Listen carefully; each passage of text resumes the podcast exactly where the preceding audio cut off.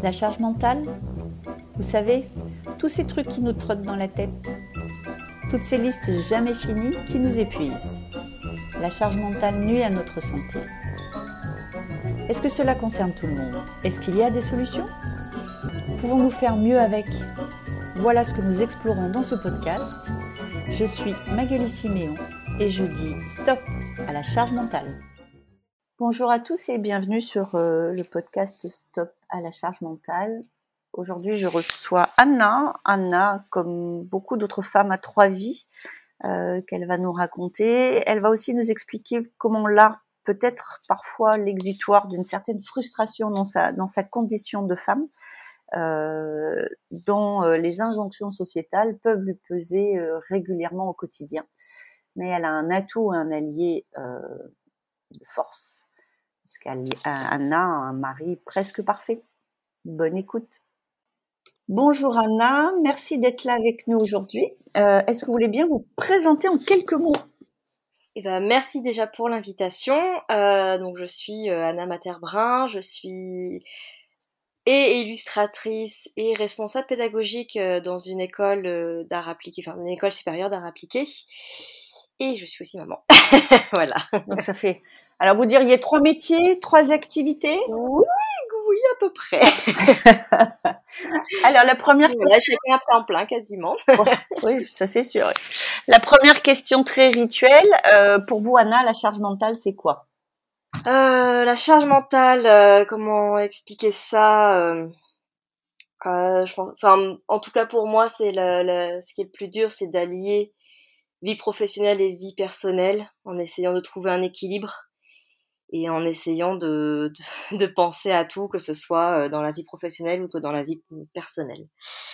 Euh, en tout cas, pour moi, c'est c'est c'est ce que je trouve assez dur à, à enfin, c'est un équilibre assez dur à trouver, en tout cas.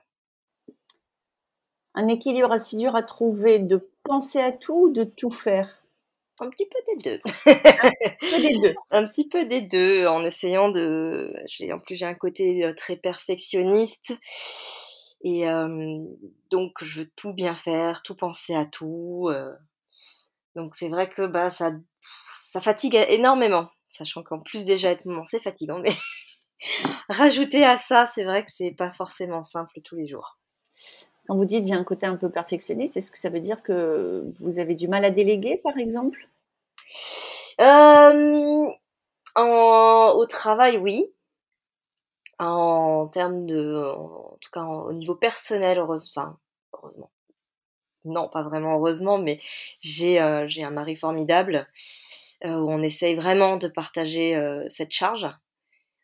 il fait tout à fait sa part. C'est des fois je culpabilise même moi de les laisser trop faire, euh, en tout cas à la maison, parce que bah, mes, deux boulots me prennent un temps euh, assez euh, fou. Donc je fatigue énormément et c'est vrai que des fois, bah, on va dire que c'est lui parfois qui prend un peu plus la relève à la maison que moi. Parce que des fois, je, psychologiquement ou juste physiquement, je n'y arrive plus le soir parce que je, je tombe de fatigue donc j'essaye de faire au mieux, mais c'est vrai que voilà. Y a, et puis bah du coup cette culpabilité, ça c'est ça c'est très personnel, qui qui est très très dur à sur laquelle c'est très très dur de travailler. On, va, on va en reparler parce que perfectionniste, culpabilité, il y a un moment où on en reparlera très certainement, mais vous, vous avez eu un joli mot, vous dites j'ai un, un mari exceptionnel. Moi, j'ai deux filles, donc je vais leur faire écouter ce podcast. Est-ce que vous pouvez nous expliquer ce que c'est qu'un mari exceptionnel, histoire qu'elles euh, puissent avoir les bons critères? Bah, c'est euh, c'est une personne euh, qui fait, enfin, c'est un homme qui fait sa part en tant que en tant que père, en tant que mari aussi. Euh, ah, il, il, gère avec moi, bien entendu, mais on gère ensemble bah, tout le quotidien, chercher les enfants à l'école ou à la, chez la nounou, préparer les repas. C'est pas que moi qui gère cette partie-là, c'est le ménage, c'est penser aussi au, à tous les rendez-vous médicaux, c'est c'est prendre le relais quand il y en a un autre qui se sent moins en forme on va dire. C'est c'est être présent aussi, c'est être aussi pas dans le jugement. C'est quelqu'un qui n'est pas dans le jugement et qui, au contraire, pousse, enfin, me pousse à aller plus loin. Même moi, dans ma vie professionnelle, c'est quelqu'un qui est très, qui accompagne énormément et qui soutient énormément. Ça veut dire que si je prends le, revers de, de, ça n'est pas quelqu'un qui vous aide, hein, c'est quelqu'un qui fait et donc qui, oui. qui, qui organise lui-même Exactement. C'est pas quelqu'un qui aide parce que c'est pas à moi de prendre cette responsabilité entière. C'est, euh, comme on dit, un, des enfants, ça se fait à deux, en, en, général, hein, mmh. bien entendu. Mais euh, à partir du moment où on fait un enfant à deux, c'est euh, les, on va dire, les responsabilités sont partagées. Et c'est pas un qui va aider l'autre, mais c'est quelque chose qu'on fait à deux et qu'on organise à deux. Donc c'est pour ça que je, il fait sa part et pas il l'aide. Je, déteste ce mot d'ailleurs. C'est pour ça que le... c'est ça revient beaucoup dans les conversations. Est-ce que il m'aide bien. Moi c'est ce que j'ai. Oh, il m'aide bien, c'est ce que je préfère. Super. Alors. il aide bien, bah non, il fait sa part. Si bien, c'est vraiment bien. Est-ce que vous avez des, est-ce que vous avez des trucs parce que il y a toujours quand même un sujet d'organisation de coordination. Est-ce que vous avez, euh, je sais des routines, des rituels qui facilitent la chose?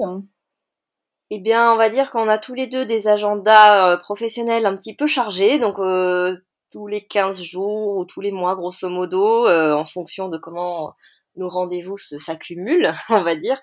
On se prend entre 20 et 30 minutes parfois pour euh, s'organiser en disant bah voilà tel jour j'ai un rendez-vous. Est-ce que tu peux aller chercher euh, les enfants à l'école ou chez la nounou ou comment euh, bah là on a un rendez-vous médical comment on s'organise. Et ben ça prend bien 20 à 30 minutes parfois ah pour s'organiser. Des fois on est obligé de refaire tous les 15 jours parce qu'on a des nouveaux rendez-vous mmh. parce qu'on a des choses imprévues et c'est pas forcément simple sachant que on a peu de familles autour de nous donc c'est vrai que c'est quelque chose où on doit vraiment en général euh, euh, organiser et euh, gérer tous les deux.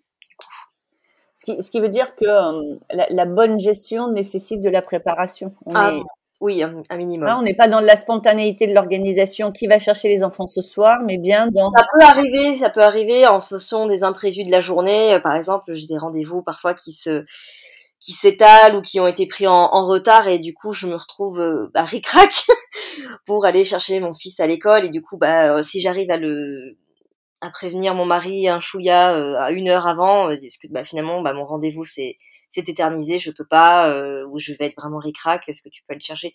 Ça arrive c'est assez rare mais c'est vrai que en termes d'organisation c'est bien en amont que ça se fait. dans l'anticipation. Vous êtes Anna vous êtes dessinatrice aussi illustratrice?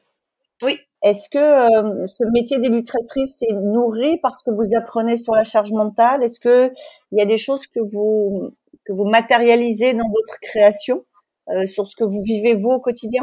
Oui, tout à fait. Euh, c'est un exutoire, on va dire. L'illustration a été dans un premier temps un exutoire pour pour exprimer euh, des, émotions, pour exprimer ce que je pouvais ressentir, euh, ce que je vivais. Euh, les mots sont pas ce qu'il y a de plus naturel pour moi et du coup c'est passé par l'illustration, ça s'est passé par le dessin. Et c'est c'est resté, on va dire. Et alors après je suis j'essaye de jongler entre les deux. Je vous avoue qu'en ce moment, j'ai dû mettre un peu entre parenthèses ma, ma carrière d'illustratrice parce que euh, mon autre travail me prend beaucoup beaucoup de temps, plus euh, le quotidien, etc. Donc pour l'instant, j'ai dû la mettre un peu en, entre parenthèses. Euh, mais ma vision, en tout cas mon travail en tant qu'illustratrice, c'était vraiment effectivement un travail engagé et pour dénoncer certaines choses et certaines injonctions, notamment pour les femmes. Et, et sur la parentalité, sur notre condition de femme, voilà, c'est c'est un, pour moi, ça a été un travail euh, qui s'est tourné vers l'engagement et vraiment euh, le, je dirais pas loin du militantisme pour certains aspects. Et euh, c'est aussi beaucoup beaucoup de travail, beaucoup de réflexion parce qu'on essaie d'être le plus juste possible. Sans et après ça c'est la joie des réseaux sociaux parce que quoi qu'on mettra on se fera forcément juger et attaquer et surtout quand on traite ce genre de sujet je pense à un dessin que j'ai dû que j'avais fait sur Sois mère et tais-toi dans le sens où on a choisi d'avoir des enfants, alors de quoi, de quoi on se plaint et toutes les mères depuis la nuit des temps, ils sont bien arrivés et pourquoi maintenant on se plaint C'est une mode, c'est voilà, c'est pas qu'on se plaint, c'est qu'on a besoin d'exprimer un, parfois des un mal-être et une charge qui est quand même qui pèse énormément sur le rôle de mère avec ses injonctions et tout ce qui va avec. Et parfois c'est très très dur, je trouve on aime nos enfants, il hein, n'y a pas de problème, mais c'est vrai que parfois c'est quand même dur d'allier tout, parce qu'on nous dit d'être mère, mais il faut aussi avoir une carrière, mais aussi il faut euh, pas trop trop être carriériste, parce que sinon c'est... Euh, c'est pas tout à fait normal. Voilà, pour les femmes, voilà, il faut être indépendante mais pas trop, faut être euh, maman mais pas trop, faut être voilà. Et je trouve c'est un peu aliénant parfois de réussir à tout jongler. Donc, euh, donc voilà. Et bah, c'est aussi une cause féministe que je trouve euh, importante de, dénoncer et d'en parler surtout. Et de dire que bah, on a le droit parfois d'avoir de, des coups de mou, d'avoir euh, des moments un petit peu bas, et c'est pas pour autant qu'on est une mauvaise personne ou qu'on est une mauvaise mère. j'espère que c'est ça. En tout cas, j'espère pouvoir, en tout cas, contribuer à cette nouvelle image mmh. de, la maternité, entre autres. Je, ma, fille est née à 27 ans, donc j'ai eu trois enfants. Et euh, la première grossesse, j'ai trouvé ça vraiment euh, fastidieux, pour pas dire plus. Mmh Et euh, on est encore dans une époque où euh, c'est alors heureuse, quoi. Alors heureuse, enceinte, avec des gens qui touchaient mon ventre. Hein, au bureau, les gens disaient ah, je peux toucher ton ventre. Enfin vraiment, pour moi, ça. Et puis je me suis dit, je dois pas être complètement normale parce que moi, vraiment, c'est pas un moment de bonheur, quoi. Et puis à ma deuxième euh, grossesse qui est arrivée trois ans après, j'ai commencé à dire euh, voilà, moi j'aime bien boire un verre de vin et j'aimerais bien que tout le monde arrête de me regarder quand euh, je trempe mes lèvres dans un dans un verre. Non, on peut pas toucher mon ventre, c'est mon ventre, il faut arrêter avec ça. Et grosso modo, je trouve ça long et fastidieux. Et j'étais hyper étonnée du nombre de femmes autour de moi qui m'ont dit ah mais moi aussi. et j'ai dit vous n'auriez pas pu me le dire à trois, il y a trois ans parce que moi je me suis dit que j'avais un problème, quoi, que c'était un truc. Et en fait, moi, mon opinion aujourd'hui, euh, basée sur tous les échanges que j'ai pu avoir depuis, euh, c'est que le, le, mythe de la femme parfaitement épanouie pendant toute cette grossesse, qui a jamais été aussi belle, aussi lumineuse, aussi, ça existe. Oui. Mais il y en a pas beaucoup. beaucoup moins que ce qu'on raconte. Beaucoup moins. Quelle est l'injonction, Anna, qui vous, euh, qui vous met le plus en colère? Donc toutes celles qu'on peut recevoir. Ah bah c'est euh, celle-ci, c'est euh, tu as voulu être mère, maintenant t'assumes. Et donc t'arrêtes de, te plaindre. Et ça c'est insupportable. Ou alors c'est euh, bah, c'est la vie, c'est comme ça, oui oui, bah faut, faut serrer les dents et puis on avance. Alors oui, on n'est pas là pour faire du pathos ou quoi que ce soit, c'est juste à un moment donné, stop, non, parfois on a le droit de pas être bien et on a le droit de dire, de le dire c'est pas forcément simple pour certaines personnes d'entendre ça. Donc c'est vrai que du coup, bah, on n'a pas spécialement envie de donner cette impression de se plaindre sans arrêt, donc on se tait, donc on prend sur soi, mmh. et parfois ça éclate. Et alors que, alors que si on en avait parlé simplement pour, comme une sorte d'exutoire, juste pour dire au moins les choses, déjà ça, ça fait retomber un peu la pression, mmh. sans avoir un retour de, un retour euh, de jugement, on va dire. Et euh, peut-être que ça éviterait de d'exploser parfois parce qu'on a trop pris sur soi et que on essaye d'être parfaite, mmh. d'être parfaite, et c'est pas possible, tout simplement. Alors, on essaye d'être parfaite. On revient à votre perfectionnisme. Euh, est-ce que, est-ce que vous essayez d'être parfaite et vous gérez la frustration de ne pas l'être ou est-ce que vous essayez aussi d'être moins parfaite? C'est quelque chose sur laquelle je travaille, effectivement. Bah d'être moins parfaite. Bah, c'est pour ça que ça a été une grosse décision pour moi aussi de, de mettre entre parenthèses, du coup, pour l'instant, euh, ma carrière d'illustratrice parce que je peux pas allier les, les trois, on va dire. Euh, j'ai des souvenirs où je, bah, je travaille le, dans la journée dans mon autre travail. Le soir, bah, c'est les enfants, c'est, c'est, bah, on essaie quand même de profiter un peu de temps d'eux parce qu'on n'a pas le temps dans la journée. De le bain, le, la, le repas, hop, coucher, dodo. Puis après, je, je, je renquillais du coup euh, ma soirée sur euh, ma, toutes mes illustrations, mes commandes. Euh, des illustrations dont j'avais besoin de que ça sorte. Du coup, bah, je pouvais travailler jusqu'à des 2 heures du matin parfois. Euh, et puis bah, après, bah, rebelote le matin, fallait se lever, etc. Donc c'est vrai que ça faisait un rythme assez effréné pour moi, que j'ai tenu encore pendant longtemps. Et euh, bah là, le là, c'était plus possible. Donc j'ai, pour l'instant, je l'ai mis entre parenthèses. C'est pas pour autant que je, je l'ai abandonné. J'ai encore plein d'idées, j'ai encore plein de choses à, à mettre en place. Et euh, ça viendra plus tard. C'est juste que voilà. Donc euh, ça a été une énorme décision pour moi de, de mettre ça un peu en, en stand-by, on va dire. Euh, du coup, ouais, ça, ça contribue à, à, à, ce travail de bon, je peux pas être parfaite, je peux pas être partout. Donc on va rééquilibrer pendant un temps, histoire de se remettre et d'avoir une, une, une, santé mentale un peu plus stable. Ouais. et, et du coup, voilà, donc ce travail déjà est passé par euh, ce choix-là. Et euh, le choix aussi parfois de d'accepter que parfois on n'est pas tout le temps patient non plus, notamment avec euh, nos enfants, même si on essaye de travailler là-dessus, c'est mais c'est vrai que des fois c'est c'est pas gérable.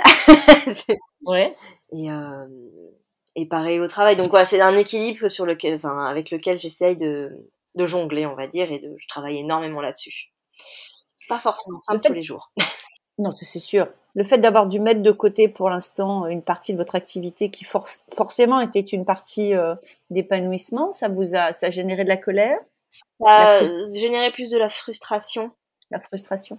Euh, ça a généré plus de plus de la frustration parce que j'avais des projets en, j'avais beaucoup de projets mmh. en tête que je commençais un petit peu à, à mettre en place, mais ça, ça, ça demande un temps, euh, ça demandait un temps beaucoup trop important et beaucoup d'énergie, beaucoup d'énergie ouais. à, à, mettre dedans. Donc euh, beaucoup de frustration au début, pas forcément de la colère, c'est plus de la frustration, puis après une certaine résilience. À mmh. force, mmh. on se dit bon, allez, c'est pas, c'est peut-être pas maintenant, ça sera plus tard, c'est pas grave. Euh, j'ai encore du temps, j'ai encore, euh, ouais. voilà, c'est c'est pas forcément simple à intégrer parce que l'illustration est quand même une, une, a une importance énorme, enfin grosse grosse importance mmh. euh, pour moi, pour ma vie professionnelle, pour euh, tout ce que tout ce, tout ce que ça, ça apporte à, aussi à ma santé mentale. Et euh, voilà, donc c'est c'est un c'est un choix que j'ai dû faire, mais mais qui qui, sera, qui n'est que temporaire, on va dire. Tout à l'heure, vous avez parlé de, en tout cas, c'est ce que j'ai compris, de culpabilité quand parfois votre votre époux parfait passe plus de temps ou s'occupe plus que vous des enfants? Est-ce que c'est quelque chose que j'ai bien compris en fait? C'est-à-dire s'il y est plus Oui, oui, parfois parce que des fois je, alors c'est ça, moi c'est mon impression, bien entendu. Hein. Euh, c'est euh, cette euh, injonction où c'est la maman, c'est la mère qui doit être tout le temps présente, c'est la mère qui doit être là, c'est la mère qui qui bon bref voilà et on a encore cette injonction où, qui est quand même bien ancrée on... pourtant j'ai pas du tout eu ce ce modèle là hein, c'est ça qui est assez marrant c'est pas du j'ai pas eu ce modèle là moi avec mes propres parents okay. euh, mais euh, ça montre quand même ce poids de la société qui reste ancré mmh. malgré tout malgré qu'on peut avoir des modèles différents ça nous aide mmh. à ouvrir les yeux et à et à, se dire qu'il y a autre, d'autres modèles possibles. Mais mine de rien, euh, bah, je, je sais pas, je sais pas comment l'expliquer, mais j'ai l'impression que mine de rien, malgré ça, il y a quand même cette pression sociétale qui donne cette impression que c'est la maman qui doit donner plus. Et ce qui est complètement débile, hein, on est tout à fait d'accord. Et, euh, parfois, c'est vrai que bah, des fois, quand moi, je, j'ai pas assez d'énergie ou je sens que je vais craquer ou que c'est pas possible pour moi, c'est vrai que je, je laisse le, relais, je peux, enfin mon, mon mari prend le relais et du coup ça me engendre une certaine culpabilité en disant peut-être que j'aurais dû prendre sur moi et, et aller plus loin et, euh, et euh, voilà. Et sauf que des fois il vaut mieux faire ça plutôt que j'explose plutôt que ça se passe mal ou que voilà. Ah mais c'est clair c'est clair. Est-ce que cette culpabilité dure? Parce que quand on prend une pause avec une charge de culpabilité ça fait une pause moins efficace. C'est que au début ça a été très très compliqué, je vous avoue, et euh, de plus en plus, puis on en, discute énormément euh, avec mon mari. Je lui ai souvent exprimé ma, ma ma culpabilité, cette manière de dire tu, fais trop et du coup moi j'ai l'impression de pas faire de pas faire assez. Du coup j'ai l'impression qu'au contraire la charge mentale dans notre couple est inversée et du coup ça m'engendrait effectivement de la culpabilité. Et en fait non, on en encore une fois, c'est la communication. Heureusement que c'est quelque chose d'important. C'est pas forcément toujours simple hein, non plus. Hein. Non. c'est quelque chose. Euh, un couple, ça a assez haut et c'est bas, bien entendu. mais c'est vrai que le fait d'en parler, c'est quand même important. Et puis, je suis pas quelqu'un qui parle beaucoup, donc c'est quelque chose qu'on a appris. Enfin, que j'ai appris à faire avec mon compagnon.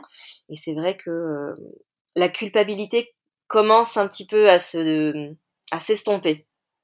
Est-ce que est-ce est-ce que lui exprime un, trop plein de charge mentale? Alors c'est quelqu'un qui prend beaucoup sur lui aussi. Hein. Vous n'êtes pas sûr. Mais alors il ne l'exprime pas, mais par contre j'arrive à le déceler. On commence à, ça fait bientôt, euh, ça fait bientôt 12 ans que, nous sommes ensemble et du coup on commence à bien bien se connaître et à, déceler les petits. Euh, les, les petits regards, les petites, euh, les petits soufflements qui veulent tout dire. Et euh, dans ces moments-là, bah, je, je me dis bon, c'est à, à, moi maintenant de prendre le relais. Et du coup, euh, lui aussi a le droit à, à sa, sa, soupape de décompression. eh bien, écoutez, Anna, merci beaucoup euh, pour, pour ce partage très authentique. Vous saluerez de notre part à toutes et tous votre mari presque parfait, parce que je m'empresse, parce qu'on n'est jamais complètement sûr. voilà. Et puis surtout, faites-nous signe quand vous recommencerez euh, à illustrer, parce que j'aime beaucoup ce que vous faites. Merci Anna. Avec grand plaisir. Et eh ben merci à vous. Bonne journée. La charge mentale, vous savez, tous ces trucs qui nous trottent dans la tête, toutes ces listes jamais finies qui nous épuisent. La charge mentale nuit à notre santé. Est-ce que cela concerne tout le monde? Est-ce qu'il y a des solutions? Pouvons-nous faire mieux avec? Voilà ce que nous explorons dans ce podcast. Je suis Magali Siméon et je dis stop à la charge mentale.